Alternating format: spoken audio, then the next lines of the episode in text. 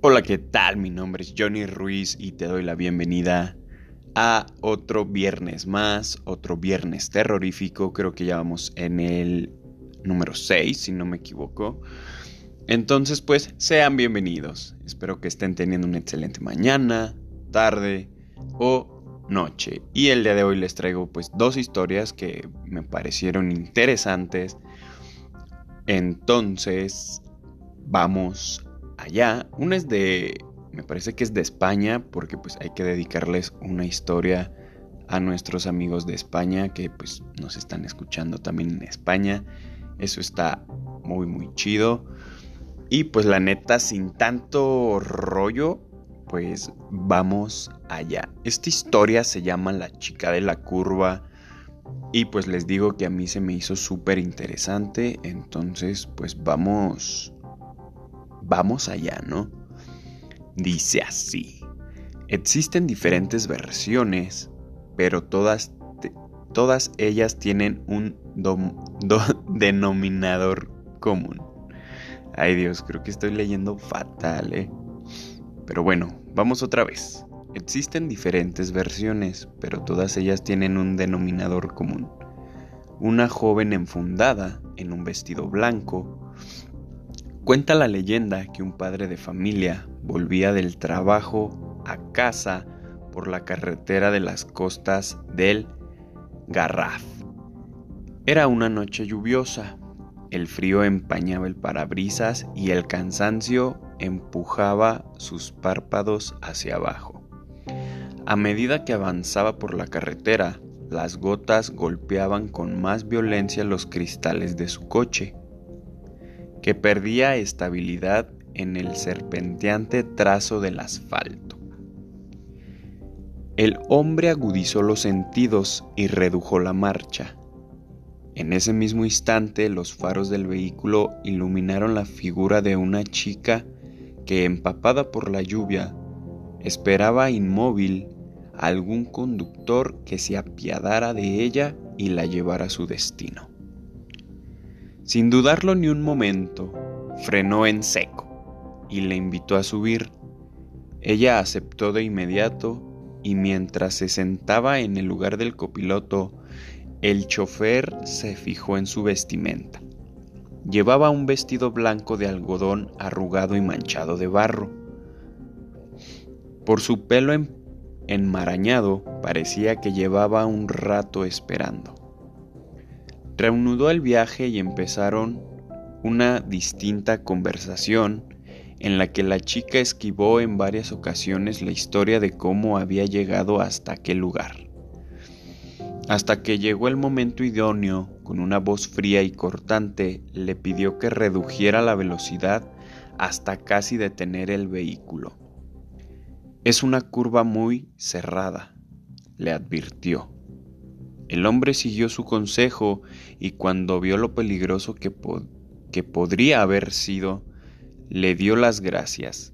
Ella con voz cortante y fría le espetó. No agradezcas, es mi misión, es una curva. En esa curva me maté yo hace más de 25 años. Era una noche como esta. Un escalofrío recorrió la espalda del hombre y erizó su piel.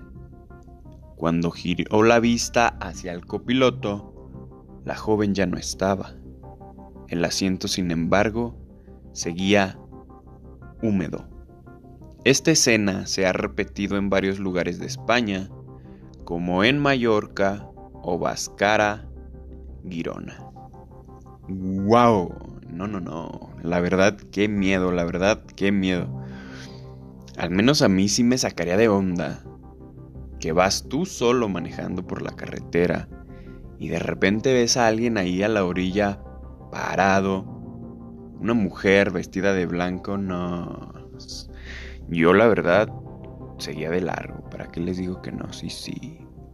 Pero mira, imagínate que el Señor hubiera seguido de largo y en la curva esta peligrosa se hubiera accidentado también él.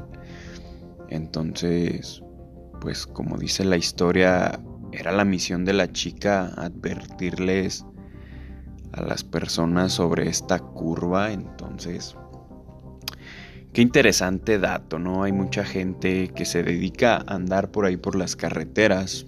Yo recuerdo que mi familia tenía un amigo que era trailero, era amigo de la familia. Pues ya falleció el señor hace algunos años.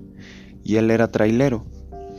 Y decía que en ocasiones, por algunas carreteras, este, veía gente caminando al lado del camino, como tipo San Juan, para los que son de León y sus alrededores, pues saben que cada cierto tiempo hay personas que van a la Basílica de San Juan a agradecer a la Virgen por alguna manda. Entonces la gente va caminando por la carretera para llegar hasta el templo.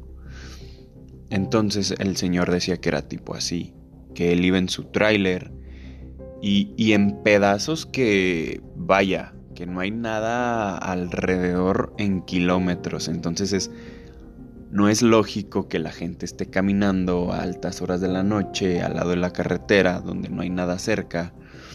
Entonces él luego luego pensaba que no, pues de seguro son fantasmas, ¿no? Tú sabes. Y en ocasiones él contaba que hasta le llegaban a pedir ray, o sea, como de, eh, ¿qué onda? Échame un ray. Y pues creo que nunca se detuvo. Nunca se detuvo por, no sé si por miedo. La verdad no sé por qué. Entonces, fíjense que yo en mis ideas locas de repente cuando me toca, pues que de repente voy a Guanajuato y ya regreso tarde.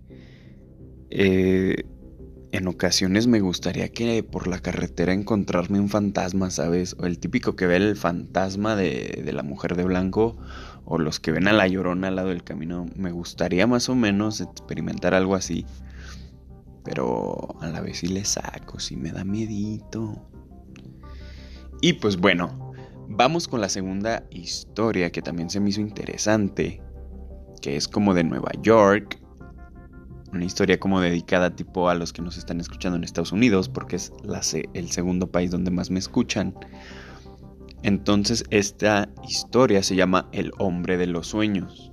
Y al momento que yo leía esta historia me hizo recordar a este personaje de, de entre comillas, ciencia ficción, que es el Freddy Krueger, que pues obviamente se te parecen los sueños y te maten tus sueños y bueno. Según yo, el, director o el escritor de esta película se inspiró justamente en hechos similares a los de esta historia. A lo mejor hasta lo sacaron de aquí, pero no sé. Pero bueno, es interesante. Así que vamos allá.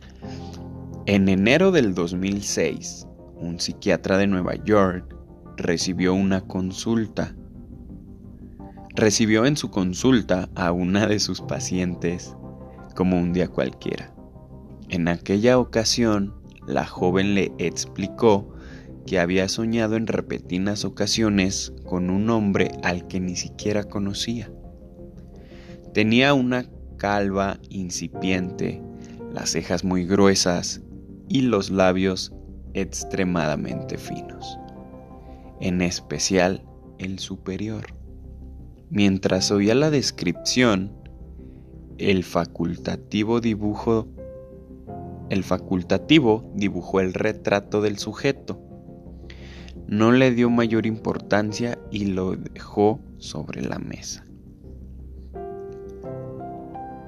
Las tornas cambiaron cuando, en sus siguientes consultas, dos pacientes más aseguraron haber visto al mismo hombre en sus sueños. ¡Wow! El psiquiatra decidió hacer copias del dibujo y, y enviarlo a varios compañeros de profesión. Meses después, vieron que el número de personas que habían soñado con él no paraban de aumentar y optaron por crear una página web en la que se registraran todas sus apariciones los facultativos descubrieron que el misterioso hombre se había colgado en los sueños de cerca de 2.000 personas. Sus apariciones son de, los más, son de lo más dispares. Uno de los pacientes aseguró haberlo visto vestido de Papá Noel. Otro dijo haberse enamorado en cuanto lo vio.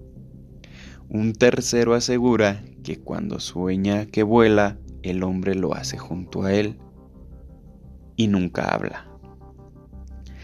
El fenómeno ha dado pie a múltiples teorías conspirativas. Una de ellas señala que el intruso es una persona real con la habilidad de irrumpir en los sueños.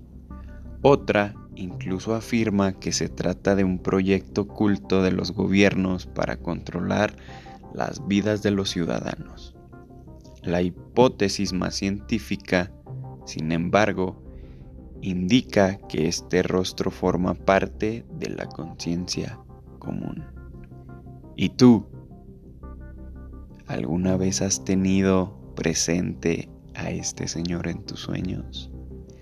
Sería curioso que si alguien que nos esté escuchando me pueda hacer llegar esta información a cualquiera de mis redes sociales, Facebook, Twitter, Instagram.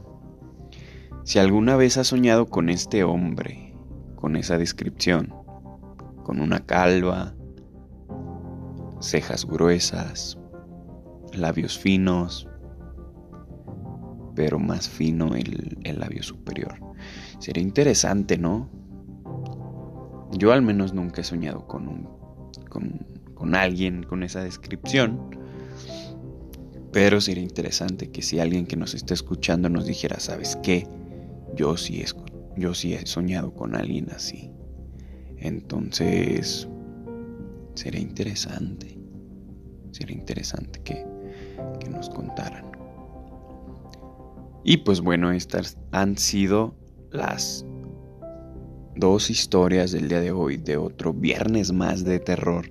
Espero que te hayan gustado. Voy a seguir buscando por ahí más historias de algunos otros países, pero en particular de los otros de otros países, pero en particular de los países que me están escuchando, ya sea de Costa Rica, de España, de Perú, de Irlanda incluso. Voy a estar buscando por ahí, entonces, para que la gente que nos escuche diga, ah, no manches, esa es historia de acá de mi rancho, entonces, pues estaría perfecto, ¿no? Digo, para no contar solo de México, sino de otras partes del mundo mundial. Y pues nada, espero que estén teniendo un excelente día, una excelente tarde, una excelente noche. A mí en lo personal se me fue volando esta semana. Pero pues bueno, también se nos está acabando el año. Recuerden que me ayudan mucho si nos comparten con algún amigo o con algún familiar para que esta comunidad pues siga creciendo.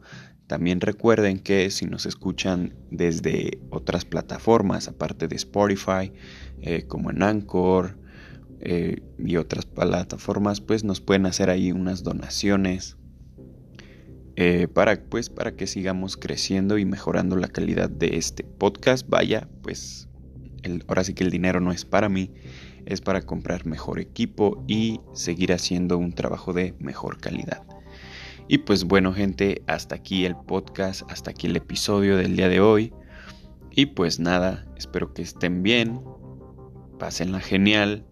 Yo fui Johnny Ruiz y nos escuchamos hasta la próxima. Y recuerden gente, vivan chingón.